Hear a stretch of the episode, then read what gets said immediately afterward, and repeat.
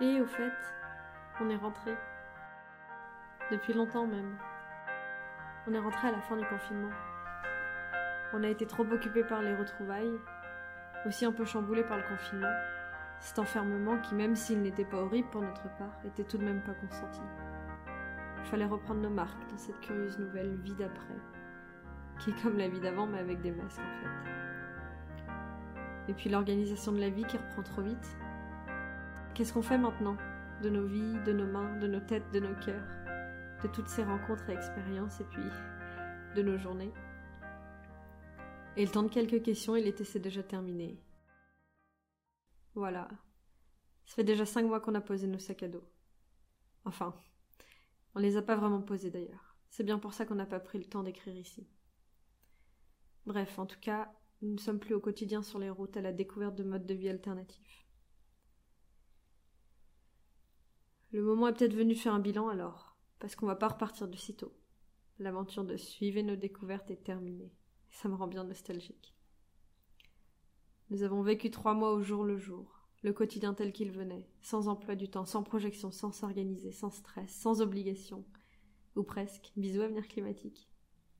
Ce voyage nous a offert de délicieuses rencontres, plein de premières fois aller à la ZAD, se faire tatouer, vivre dans un squat, faire des pâtes à vegan ou fabriquer un radeau et assembler une yourte.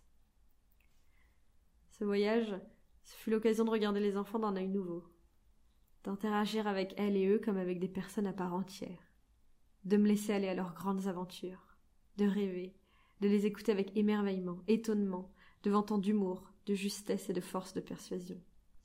Merci, Octave, Amédée, Arvo, Bérénice et tous les autres. Votre sagesse m'a déconcerté bien des fois, et votre imaginaire m'a aidé à traverser le confinement avec plus de légèreté. Ce voyage, c'était aussi l'occasion d'apprendre, d'essayer, de rater sans conséquence, sans crainte et sans gêne. Construire une table basse, un radeau, monter une yourte, faire des buts de permaculture, des piques à cheveux en bois, jouer de la guitare ou écrire des cantines révoltées. Ce voyage, c'était un clin d'œil de la vie qui me rappelait que les inconnus sont plutôt des gens chouettes, prêts à nous aider, nous accueillir, curieuses, ouvertes, et heureuse des rencontres inattendues. Que partir sans savoir où l'on va dormir le soir procure un sentiment de liberté tellement agréable. Enfin, ce voyage a soudé notre amitié plus que jamais avec Laurie. C'est pour moi une grande force de pouvoir me reposer sur notre binôme, d'être ensemble.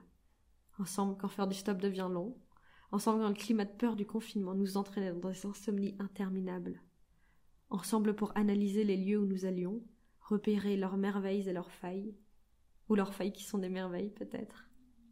Ensemble pour rêver, pour s'impatienter, pour rencontrer, pour se questionner sur le sens de nos vies et sur le sens de la vie.